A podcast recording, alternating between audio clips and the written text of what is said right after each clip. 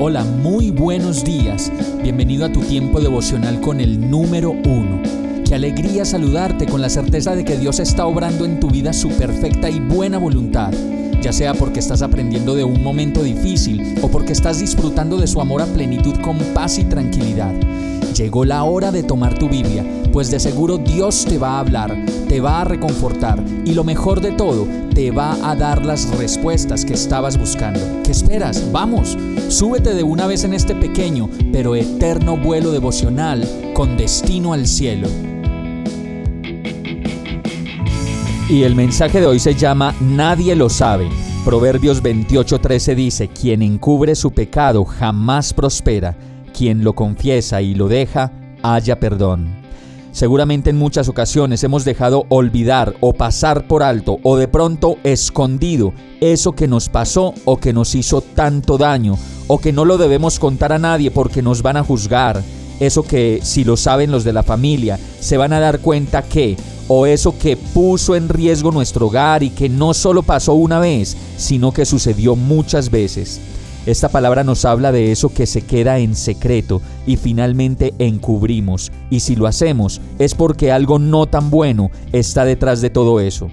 Lo que dice esta palabra en Proverbios es que si confesamos eso que nos provoca un nudo en la garganta y que nos mantiene intranquilos, vamos a encontrar la paz que necesitamos y vamos a hallar perdón. Y la verdad, qué pereza andar en la vida con una espinita, con ese pecado, con ese desazón que nos tiene siempre al límite de sentirnos inseguros, tranquilos y sin paz. Por eso lo mejor que podemos hacer es confesar nuestros pecados a Dios y tener la seguridad de que en su presencia hallaremos el perdón y la libertad que tanto necesitamos. Finalmente, estar atados a esas cosas que ya pasaron y que ya quedaron atrás no es más que un engaño del diablo que nos quiere mantener ahí, detenidos, inmóviles y secos, mientras que la verdad de Dios, como lo dice este verso, siempre nos va a traer la verdadera libertad, el perdón y el maravilloso descanso de su amor. Vamos a orar. Señor, tú me conoces, tú lo sabes todo de mí, perdóname te confieso mi pecado y te entrego mi culpa. Gracias por perdonarme. Me arrepiento de verdad por las decisiones que he tomado y las cosas que he hecho que no te agradan.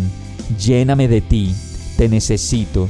Decido cambiar y vivir mi vida tranquilo, confiado y seguro, sin deudas, sin heridas abiertas y sin culpas. Y en el nombre de Jesús oro a ti con fe y agradecido por tanto amor. Amén.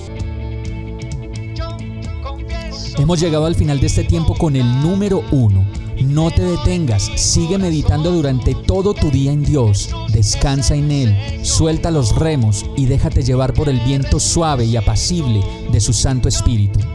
Solo compártelo con quien lo necesite y ames. Hoy, de la mano de Dios, todo será un gran día. Para más información visita nuestra página www.iglesiabierta.com o llámanos al 313-334-0116.